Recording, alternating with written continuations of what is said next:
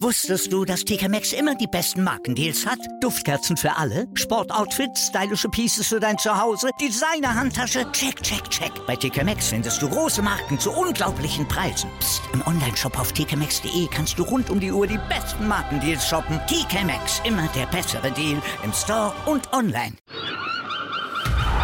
Der HSV-Talk mit Tanja und Sven. Jede Woche neu. Auf meinsportpodcast.de.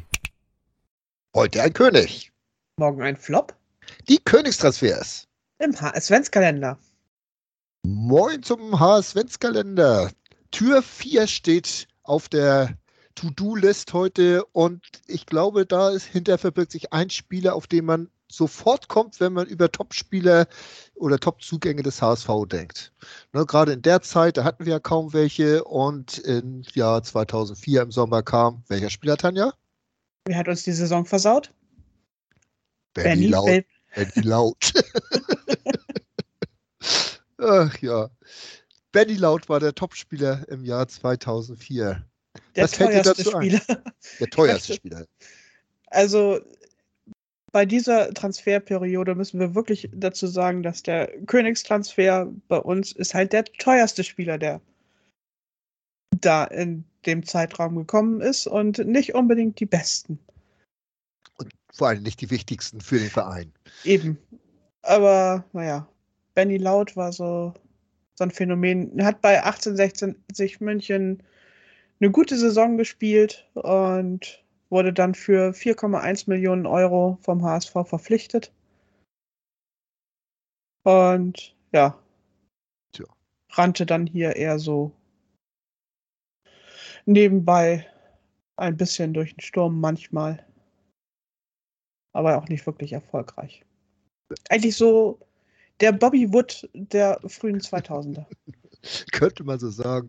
HSV hat drei, das Dreifache vom Marktwert ungefähr bezahlt, äh, was ja auch für HSV-Verhältnisse noch nicht viel ist.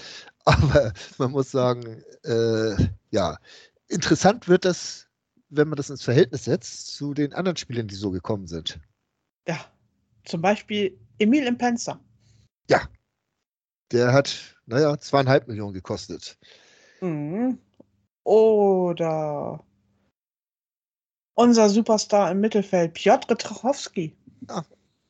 War ein Viertel laut, Ja, kann man so sagen. Und kam ja aber auch vom schlechteren Club da in München. Ne? Ja. Ja, von den Bayern damals. Ja, Trochowski ist auch so ein Spieler. Wo du jetzt gerade den Namen sagst, im Penzer, denke ich mal, da hüllen wir den Mantel des Schweigens drüber. Da müssen wir nicht viel drüber erzählen. ist ja auch nicht weiter aufgefallen. Aber äh, Trochowski hat ja doch schon ein paar Jahre beim HSV dann gespielt und sollte man in dem Zusammenhang mal ruhig erwähnen. Eine Million damals als ja, junger Bengel von Bayern gekommen. Und ich finde das schon interessant und er hat da ja äh, auch ein paar tolle Spiele gemacht beim HSV. Einer derjenigen, die es zum Nationalspieler beim HSV geschafft haben, darf man nie vergessen. Auch wenn manche vermuten, dass er immer noch kreiselt. äh, naja, mittlerweile ja selbst bei der dritten Mannschaft nicht mehr. Nee. Aber in dieser Saison 2004, 2005 kamen auch noch zwei Innenverteidiger zum HSV. Wir haben ja gestern darüber geredet, Karriereende von Nico Jan Hochmer, da brauchte man Ersatz. Und man hat ihn gefunden, den Ersatz. Aha. Na, wer Also- kam da? Ja, Daniel van Beuten. Hat es nicht ganz geschafft, so viel Geld wert zu sein wie ein Benny Laut. Aber 300.000 Euro billiger als Benny Laut. ne, muss, muss man immerhin sagen, das muss man sich mal auf der Zunge ver, äh, zergehen lassen. Ähm, aber es ist natürlich auch so, dass Daniel van Beuten meiner Meinung nach, äh, er kam ja aus Marseille, kam er, ne? Das, Mhm. Ja, genau, aus Marseille kam er und war verletzt. Der hatte, glaube ich, hatte nicht so einen Kreuzbandriss gehabt oder irgendwo einen Knieschaden. Ja. Und das war dann auch so, oh, wird er das denn schaffen? Wird er überhaupt spielen können? Und so weiter und so fort.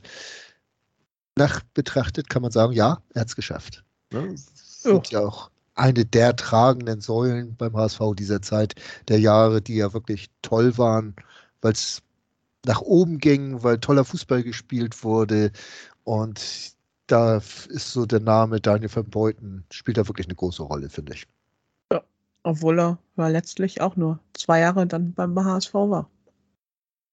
Ich hätte eigentlich so vermutet, bevor ich mich da wieder mit befasst habe, so aus der Erinnerung raus, dass es länger gewesen wäre. Dass es wirklich drei, vier, fünf Jahre gewesen wären. Aber vier, nein, fünf nicht, aber so drei, vier hätte ich so, schon geschätzt, dass Nee, es zwei Jahre waren. Also 2004, 2005 war so diese Aufbausaison. Ja. Und dann die Saison darauf war die erfolgreiche und dann wurden sie uns alle weggekauft. Nämlich auch der zweite Innenverteidiger, der Ja. in der Saison neu kam, Khalid Boularus. Ja. Für 1,5 Millionen vom RKC Walwijk verpflichtet. Ja. 22 Jahre damals alt und boah, waren das Innenverteidiger. zwei Jahre später zu Chelsea gegangen für Ja. 13,2 Millionen. Daniel von Beuthen hat immerhin seinen Wert noch verdoppelt von, äh, was hatte ich eben gesagt, 3,8 oder was war das? Mhm. 3,8 auf 8 Millionen, Ja. als er zu den Bayern gegangen ist. Das war natürlich äh, Glücksgriffe für den HSV und das waren tolle Spieler. Boularouche werde ich das wegen, wem haben wir gespielt, dieses Qualifikationsspiel Champions League, Osasuna Pamplona war es, glaube ich. Ich war im Stadion und mit meinem Sohn damals noch, das werde ich auch nicht vergessen, weil es 0 zu 0 war, mein Sohn hat nie Tore beim HSV gesehen. Äh, Und dann äh, auf einmal war Budarusch verletzt. Ja, ja, hart war's. Zu Chelsea wollte er, die auch Champions League gespielt hatten und er wäre nicht spielberechtigt gewesen, wenn er aufgelaufen wäre. Das nehme ich ihm bis heute noch ein bisschen krumm. Aber trotzdem, HSV hat sehr viel Geld verdient und zwei Jahre lang hat auch ein Boularouche wirklich tolle Spiele abgeliefert den HSV. Aber um nochmal zu unserem Königstransfer zurückzukommen, was hat der dann an Ablöse reingebracht, Oh, nachdem oh, er 4,1 gekostet hat? hat er überhaupt noch was reingebracht?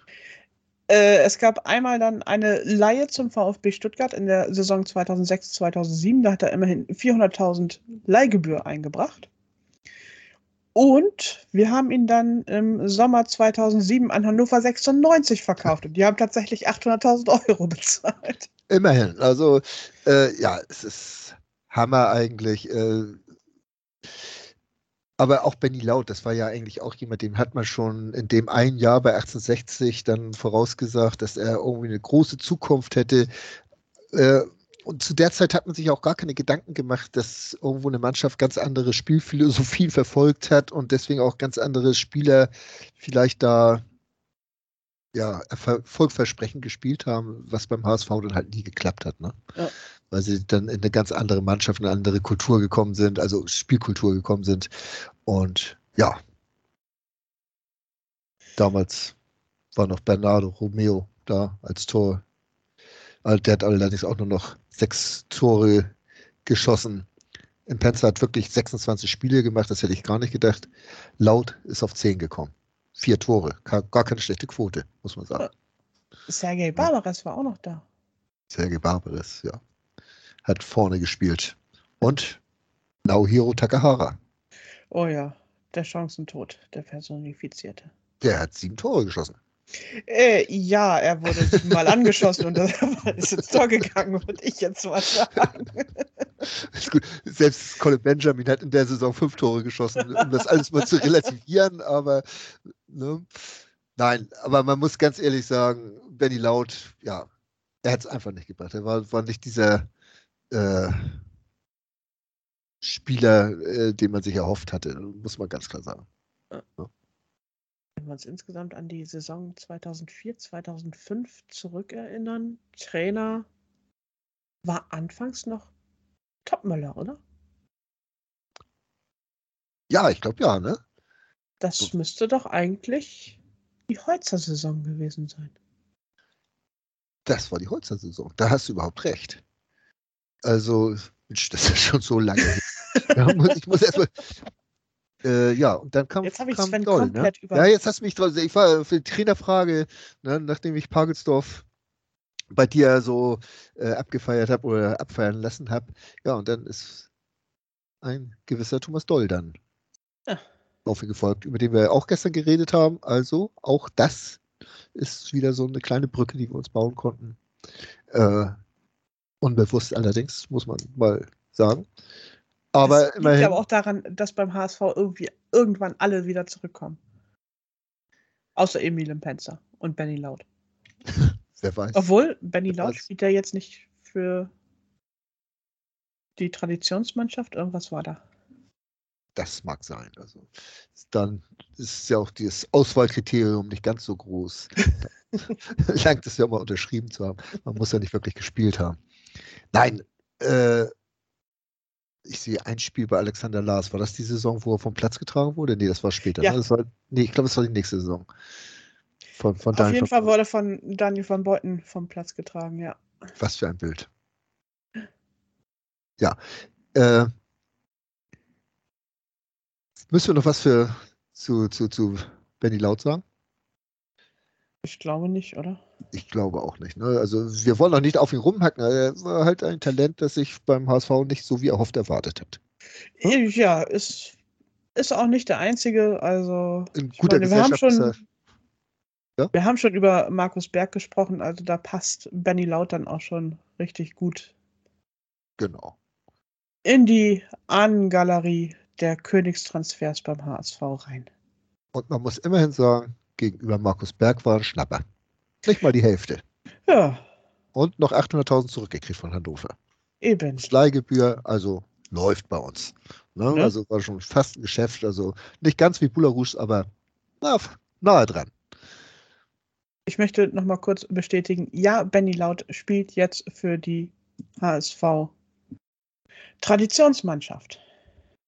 Ja, schön. Ne? Das Sie bedeutet, kommen alle wieder zurück. Sie kommen wirklich alle wieder zurück. alle. Das, war jetzt wirklich äh, die, der Beweis, dass sie wirklich alle zurückkommen. Gut, Hilft ja nichts, ne? gucken, wer sich morgen hinter der Tür verbirgt und ob auch der einmal zurückgekommen ist. Wusstest du, dass TK Maxx immer die besten Markendeals hat? Duftkerzen für alle, Sportoutfits, stylische Pieces für dein Zuhause, Designer-Handtasche, check, check, check. Bei TK Maxx findest du große Marken zu unglaublichen Preisen. Psst. im Onlineshop auf tkmaxx.de kannst du rund um die Uhr die besten Markendeals shoppen. TK Maxx, immer der bessere Deal im Store und online. Der HSV-Talk mit Tanja und Sven. Jede Woche neu. Auf meinsportpodcast.de.